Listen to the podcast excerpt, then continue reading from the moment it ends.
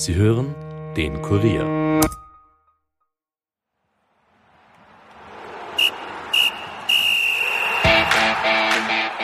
Alle Jahre wieder. Red Bull Salzburg steuert souverän auf den neunten Meistertitel in Folge zu. Anfang Mai könnte sich der Verein dann auch das nächste Double sichern.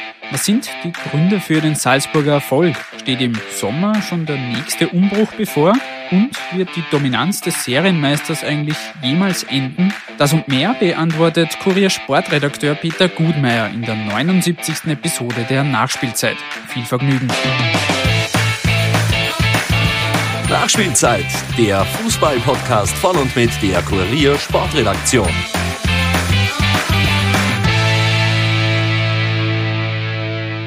Herzlich willkommen zurück zu einer neuen Episode. Mein Name ist Stefan Berdl und ich freue mich, dass ihr wieder reinhört. Dass Salzburg auf den nächsten Meistertitel in der Bundesliga zusteuert, kommt nicht groß überraschend. Mit dieser Dominanz war aber vielleicht nicht unbedingt zu rechnen. Nach dem 2 zu 1 Sieg gegen Rapid hat Salzburg bereits zwölf Punkte Vorsprung auf den ersten Verfolger Sturm Graz. Und das trotz Punkteteilung und sieben Spiele vor dem Ende der Saison. In dieser Episode wollen wir uns daher mit dem Salzburger Durchmarsch und dem neuerlichen Umbruch im Sommer beschäftigen. Und mit den Fragen, wird die Salzburger Dominanz eigentlich jemals enden? Und was könnten Rapid, Austria und Co. von Red Bull lernen? Das und mehr bespreche ich mit dem Kollegen Peter Gudmeier. Dazu erklärt uns Kollegin Caroline Krause-Sandner, warum der Fußball in den letzten Jahrzehnten immer durchschaubarer geworden ist. Es lohnt sich also dran zu bleiben. Erst einmal ist aber der Kollege Gutmeier am Wort. Lieber Peter, Servus und danke für deine Zeit. Hallo, gerne. Wir wollen diese Woche ein wenig über Salzburg reden. Die steuern ja wieder einmal souverän auf den neunten Meistertitel in Folge zu. Anfang Mai greift man dann auch noch nach dem Cup-Triumph und damit nach dem nächsten Double. Ähm, bevor wir über all das reden, also wie jetzt der Erfolg Salzburgs einzuordnen ist und ob schon der nächste Umbruch bevorsteht dann im Sommer. Noch ganz kurz zum Spiel am Sonntag. Da hat es ja einen 2 zu 1 Sieg gegen Rapid gegeben, der spät gekommen ist, aber durchaus verdient war. Du warst vor Ort, hast dieses Spiel gesehen. Wie fällt deine Bilanz aus? Ja, also absolut verdienter Sieg, auch wenn das Tor natürlich sehr spät war. Ähm, Salzburg hätte eigentlich zur Pause schon 3-0 führen müssen. Hat aber zu viele Chancen vergeben und damit äh, Rapid am Leben gelassen sozusagen. Äh, ja, und wie so oft im Fußball haben sie dann doch irgendwie den Ausgleich kassiert. Rapid hat sich auch gesteigert in der zweiten Halbzeit. Ja, aber am Ende hochverdienter Sieg für Salzburg. Ist das auch äh, diese Chancenverwertung einer der Makel, den man Salzburg vielleicht in dieser Saison angreifen kann? Ja, äh, nicht immer, aber, aber es passiert schon öfters, dass sie sehr viel äh, liegen lassen. Ähm, ist aber auch Jammern auf, auf hohem Niveau, muss man auch dazu sagen. Das mit Sicherheit. Besonders emotional nach diesem Erfolg war auch jener Mann, der das goldene Tor erzielt hat in der Nachspielzeit, das war Slatko Junusovic. Und da hören wir ganz kurz rein, was der auf Sky Sport Austria zu sagen hatte. Ja, was soll man sagen? Ich bin einfach glücklich. Auch die Choreo vor dem Spiel, Wahnsinn. Also, es ist einfach für mich ein unglaublich schönes Gefühl. Das, was ich über vier Jahre hier hatte, lässt es nur bestätigen. Und äh, ja, ist, ist alles im Großen und Ganzen so positiv und so schön. Ja. Schön und positiv für Junusovic und die Salzburg ist auch, dass sie jetzt sieben Spiele vor dem Saisonende bereits zwölf Punkte voran sind und das muss man vielleicht dazu sagen, trotz Punkteteilung. Dahinter folgen Sturm und die Wiener Austria. Die Frage ist also nicht, ob's, ob Salzburg den Titel holt, sondern vermutlich wann, oder? Ja, das ist eigentlich eh schon lange die Frage, aber jetzt äh, kann man schon langsam rechnen und im Optimalfall, glaube ich, geht sich schon am Ostersonntag aus. Ich glaube nicht, dass es in Österreich noch irgendwen gibt, der daran, daran zweifelt, dass Salzburg Meister wird. Die nächsten beiden Spiele, bis dann am Ostersonntag möglicherweise der Titel eingespielt wird, sind gegen Austria Klagenfurt und Austria Wien. Wie sind da die Voraussetzungen für diese beiden Spiele? Ja, Salzburg ist äh, sowieso in, in jedem Spiel in, in Österreich äh, Favorit. Ich glaube auch, dass sie das so schnell wie möglich erledigen wollen, sozusagen, damit auch keine theoretischen Fragen mehr auftauchen. Also ich gehe davon aus, dass Salzburg auch die nächsten zwei Spiele gewinnt. Es kommt nur darauf an, ob, ob Sturm äh, auch zweimal verliert, dann wäre es am Ostersonntag, glaube ich, fix, ja. Und es würde dann vermutlich auch helfen im Hinblick auf das Cup-Finale, dass man da dann vielleicht dann davor schon Kräfte schonen kann. Genau, nicht, dass Salzburg das notwendig hätte, aber man hätte äh, zumindest mehr Ruhe, kann vielleicht dem einen oder anderen eine Pause gönnen. Ja, also würde nicht schaden, ja. Wie ist denn dieser Erfolg und dieser, gehen wir mal davon aus, dass Sie es dann in den nächsten Wochen fixieren, dieser neunte Meistertitel in Folge einzuordnen? Die Dominanz ist jetzt keine große Überraschung mehr. Ähm, wie du schon sagst, es ist eigentlich eh nur immer die Frage, wann Sie den Titel einfahren und nicht ob. Ähm, wie hat sich der Verein jetzt aus deiner Warte heuer weiterentwickelt und verändert? Ja, ich, ich finde es eigentlich jedes Jahr wieder beeindruckend, wie doch im Sommer immer wieder der große Umbruch ist und trotzdem sind sie von Beginn an wieder da und wieder stark oder vielleicht teilweise noch, noch stärker und äh, ist immer wieder beeindruckend. Welchen Anteil würdest du sagen, hat Matthias Jeißle an dem Ganzen? In den letzten zehn Jahren gab es ja acht verschiedene Trainer. Zudem natürlich, da kommen wir dann später auch noch dazu, die großen personellen Veränderungen, die es alljährlich gibt. Jessle holt sich jetzt vermutlich oder womöglich das Double und hat nebenbei auch noch den historischen Einzug ins Achtelfinale der Champions League zu Buche stehen. Was würdest du sagen, zeichnet ihn als Trainer aus und was macht er vielleicht anders als sein Vorgänger ähm, Jesse Marsch? Ja, was er jetzt genau anders macht, weiß ich nicht. Ich weiß nur, am Anfang ist sehr viel über sein, sein Alter geredet worden, weil er ein sehr junger Trainer ist. Mittlerweile interessiert das keinen. Er hat sich da einen Namen gemacht, ist von Anfang an seinen, konsequent seinen Weg gegangen, dürfte sich in Salzburg sehr wohlfühlen und hat vor allem, was, was sehr wichtig ist, einen, einen sehr guten Draht zur Mannschaft und schafft es immer wieder, die genau auf den Punkt vorzubereiten und äh, findet auch immer wieder die richtige Mischung. Wann braucht wer eine Pause? Also hat schon einen, einen recht großen Anteil, glaube ich, an, an der Dominanz heuer. Weißt du genaueres, wird er auch nächste Saison weiter Trainer bleiben oder gibt es Angebote, dass es ihn vielleicht jetzt schon nach dieser Saison irgendwo anders hinzieht? Äh, ich glaube, das weiß er selber noch nicht so genau. Vertrag hat er noch. Konkretes Angebot äh, weiß ich nicht, dass es äh, gibt. Aber er hat sicher Interesse geweckt. Und wenn was Passendes kommt, und da rede ich vor allem von, von Deutschland, dann kann es durchaus sein, dass er auch im, im Sommer geht. Äh, kann aber genauso gut sein, dass er, wenn es jetzt gerade nichts Passendes ist, also ich glaube nicht, dass er auf, auf Krampf äh, jetzt gleich gehen muss. Äh, und wenn er da nicht das richtige Angebot hat, dann kann es durchaus sein, dass er noch ein Jahr bleibt.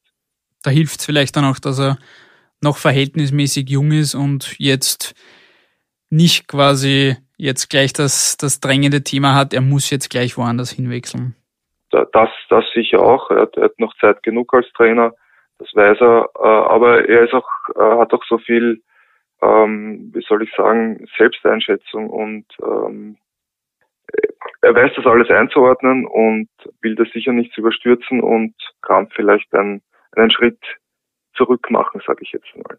Oder vielleicht zu früh, so dass er hat ja auch genau. von seinen Vorgängern gesehen, Erfolg bei Salzburg heißt nicht automatisch, dass man dann auch bei einer anderen Mannschaft genau. den Erfolg hat.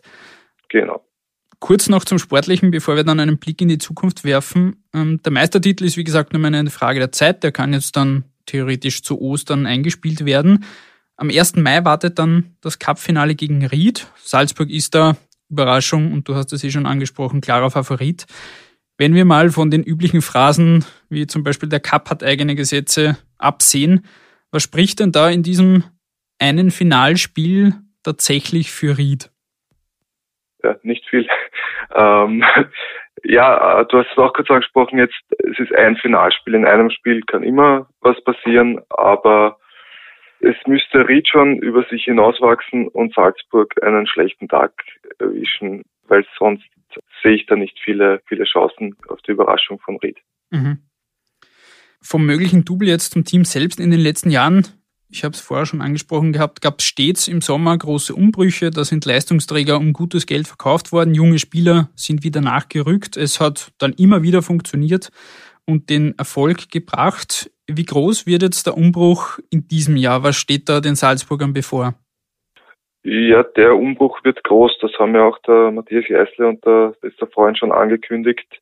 Es wird ein größerer Umbruch werden, sprich es werden doch einige gehen, äh, einige Stammspieler.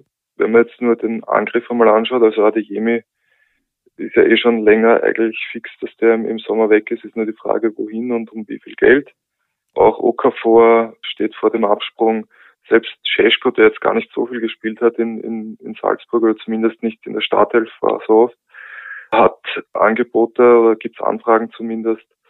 Äh, Im Mittelfeld Aronson hätte auch schon im Winter wechseln können.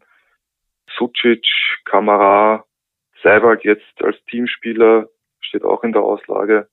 Christensen, für den hat man sogar schon den Nachfolger geholt im, im, im Winter. Also da gibt's genug Kandidaten, die, die gehen werden äh, oder gehen können und, und einige oder der Großteil davon wird das, wird das auch machen, ja. Einer, der schon fix weg ist, wo aber auch noch nicht ganz klar ist, wohin er vielleicht gehen wird oder ob er vielleicht sogar seine Karriere beendet. Das ist Slatko Junusovic. Dessen Vertrag ist jetzt nicht verlängert worden nach vier Jahren beim Verein. Er ist unter anderem auch bei Ex-Club Austria Wien ein Thema. Die werben da mehr oder weniger offensiv schon darum, ihm das Stadion aufzusperren und ihn wieder zum Verein zu holen. Glaubst du, werden wir Junusovic auch nächste Saison noch in der Bundesliga sehen und wenn ja, tatsächlich auch bei der Austria? Also erstens glaube ich mal, Karriere beenden ist für ihn noch kein Thema. Er will jetzt mit dieser Saison nicht aufhören, weil er doch sehr wenig gespielt hat mit der Verletzung und, und will da äh, noch ein, zwei, vielleicht sogar drei Jahre anhängen. Ob es in der Bundesliga oder besser gesagt bei der Austria ist, weiß ich nicht, weiß er selber noch nicht. Er hat gesagt, er will das alles mit seiner Familie auch besprechen. Er muss sportlich nichts mehr beweisen. Ist jetzt auch eine, eine Entscheidung der Familie. Ihn wird, glaube ich, ein Abenteuer USA, Australien schon sehr reizen. Wenn das für die Familie auch passt, dann kann ich mir das durchaus vorstellen.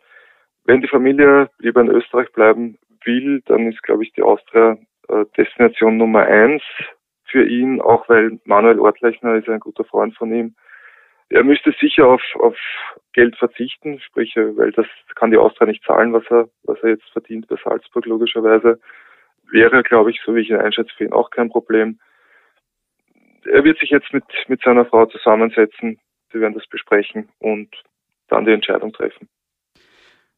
Dann kommen wir noch zu einer etwas größeren Frage zum Abschluss, die wir hier ohnehin auch nicht konkret beantworten können, aber wir versuchen es trotzdem. Salzburg hat jetzt seit 2014 15 von 16 möglichen Titeln geholt und die nächsten zwei könnten, wie wir gesagt haben, bald folgen, so wie der Verein arbeitet in den letzten Jahren und so wie sich auch die Konkurrenz präsentiert. Wird diese Salzburger Dominanz eigentlich jemals enden und was muss vielleicht nötig sein, einerseits von der Liga, von Salzburg, von der Konkurrenz, damit das irgendwann wieder etwas spannender wird, weil auch diese Ligareform mit der Punkteteilung, die natürlich auch gedacht war, um da wieder etwas mehr Spannung reinzubringen, nur bedingt geholfen hat. Zwar jetzt im Kampf um die Meister- und Quali-Gruppe, aber ganz oben hat es jetzt an den Tatsachen, dass Salzburg da dominant ist, da hat sich eigentlich nichts geändert. Wie siehst du das? Wird das die nächsten Jahre noch weitergehen oder gibt es da für die Konkurrenz irgendwo Licht am Ende des Tunnels? Naja, momentan schaut es nicht so aus, als ob das irgendwann endet. Natürlich nichts dauert ewig. Aber ich glaube, solange Salzburg diesen Weg weitergeht, wird sich da nicht viel ändern. Außer irgendein anderer Verein schlagt einen ähnlichen Weg ein, findet einen Investor, der auf einmal viel Geld bereitstellt oder ich, ich weiß nicht, was da passieren muss, ähm, wird dann auch nicht von jetzt auf gleich gehen. Aber momentan schaut so aus, als ob das die nächsten Jahre auf jeden Fall noch, noch so weitergeht. Ähm. Was könnten sich die anderen Vereine vielleicht von Salzburg dann diesbezüglich abschauen, wenn es jetzt schon keinen großen Investor gibt, dann vielleicht was die Vereinsstruktur, was die Nachwuchsarbeit, das Scouting etc. angeht. Wo könnte man sich da als Rapid, als Austria, als Sturm Graz vielleicht etwas abschauen? Ja, es, es hängt halt viel mit Geld zusammen, jetzt auch nicht unbedingt direkt immer, aber Salzburg hat sich äh, einen Ruf erarbeitet in, in Europa. Die ist eigentlich für, für junge Spieler äh, die Adresse Nummer eins oder eine der, der ersten Adressen in, in ganz Europa. Da würde selbst wenn jetzt, ich sage jetzt Rapid als Beispiel, das Doppelte zahlen würde an Gehalt, wird ein Top-Talent nicht zu Rapid gehen, sondern eher zu Salzburg. Und das ist auch ein, ein äh, Entwicklungsprozess. Salzburg hat sich diesen Status hart erarbeitet, steht jetzt da und ob das so schnell in Österreich jemand anderer auch wieder schafft, das wage ich zu bezweifeln. Das wird jedenfalls spannend, beziehungsweise wir werden sehen, ob das in den nächsten Jahren irgendein Verein vielleicht schaffen wird. Derweil hat Salzburg mal diesen Titel und auch den Cup-Titel in den meisten Jahren gebucht. Lieber Peter, danke für deine Expertise und die Zeit. Gerne, danke.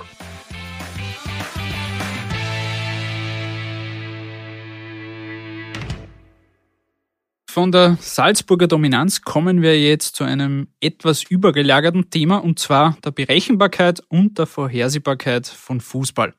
Und dazu begrüße ich jetzt Kollegin Caroline Krause-Sandner bei mir im Podcaststudio. Hallo Caro. Hallo Stefan. Um was geht's denn da genau? Also es geht darum, dass sich diese Studienautoren, das sind Taha Yasseri und Victor Martins Maimoni, das sind zwei Briten von der Universität Oxford, dass Sie sich angeschaut haben, wie berechenbar Fußballergebnisse sind. Also es geht dabei um, um die Frage, wie leicht es ist, in bestimmten europäischen Ligen herauszufinden, wer das kommende Spiel gewinnen wird. Das ist jetzt nicht so Wahrscheinlichkeitsrechnung wie bei Wettbüros oder so, sondern da geht es wirklich darum, einen historischen Vergleich zu finden. Die, die haben 88.000 Spiele aus elf europäischen Ligen eingegeben von 1993 bis 2019 und dann sind sie eben draufgekommen, dass die Ergebnisse immer leichter zu vorhersehen waren, je näher sie der Gegenwart gekommen sind. Und zwar nicht, weil sie mehr Informationen oder Daten oder sowas einspeisen konnten, sondern einfach, weil der Fußball in diesen elf beobachteten Ligen äh, immer leichter vorherzusagen war. Und warum ist das so? Also ihre Erkenntnis, das klingt jetzt zugegeben nicht wahnsinnig neu, war, die starken Teams werden immer stärker, die schwächeren Teams werden schwächer. Also das, was viele Fußballinteressierte schon lange irgendwie fühlen oder spüren, das, das wurde durch diese Studie eben eindeutig bestätigt. Also früher war irgendwie ein Underdog-Sieg vor heimischem Publikum noch viel wahrscheinlicher. Und mittlerweile gewinnen halt immer öfter die Favoriten auch auswärts. Also vor allem in den Ligen, die sie sich angeschaut, also die besten europäischen Ligen von Deutschland, Premier League, La Liga und so weiter. Also da ist es immer wahrscheinlicher, dass der Favorit gewinnt, auch wenn der jetzt im, im, also im Stadion des Gegners spielt. Und das ist natürlich irgendwie schade für den Fußballfan, weil das ist ja das Coole, dass du irgendwie das Gefühl haben kannst als Fan, dass du deine Mannschaft irgendwie so zum, zum Sieg verhilfst mit, mit Stimmung und so weiter. Irgendwie diese kleinen Fußballwunder gehen dann verloren. Erklärt diese Studie dann auch, warum schwächere Teams jetzt diesen Heimvorteil nicht mehr nutzen können, warum es also das, was vielleicht viele glauben, okay, wenn wir zu Hause spielen, dann gewinnen wir auch oder dann haben wir eine bessere Chance, warum dem nicht mehr so ist? Also auf jeden Fall klärt sie, dass es so ist, dass nämlich in den vergangenen, also seit 1993, die Zahl an Punkten, die Teams zu Hause gesammelt haben, verhältnismäßig immer weniger wird. Also es ist du, du hast nicht mehr viel mehr Punkte in deinen Heimspielen als in deinen Auswärtsspielen. Also der, der Unterschied zwischen Heim- und Auswärts spielt nicht mehr so eine große Rolle. Eben die Besseren gewinnen einfach und die Schwächeren verlieren einfach. Ja, das, das hat auch damit zu tun, dass das Fußball globalisierter wird, dass das, ähm, also zum Beispiel, wenn man jetzt an die Premier League denkt, der Manchester-Fan ist nicht mehr nur in Manchester zu Hause, Liverpool-Fan nicht mehr nur in Liverpool zu Hause und so weiter. Wie oft liegt dann jetzt dieses System, das in dieser Studie beschrieben wird oder dass diese Studie offenbart, wie oft liegt das dann mit seinen Berechnungen richtig?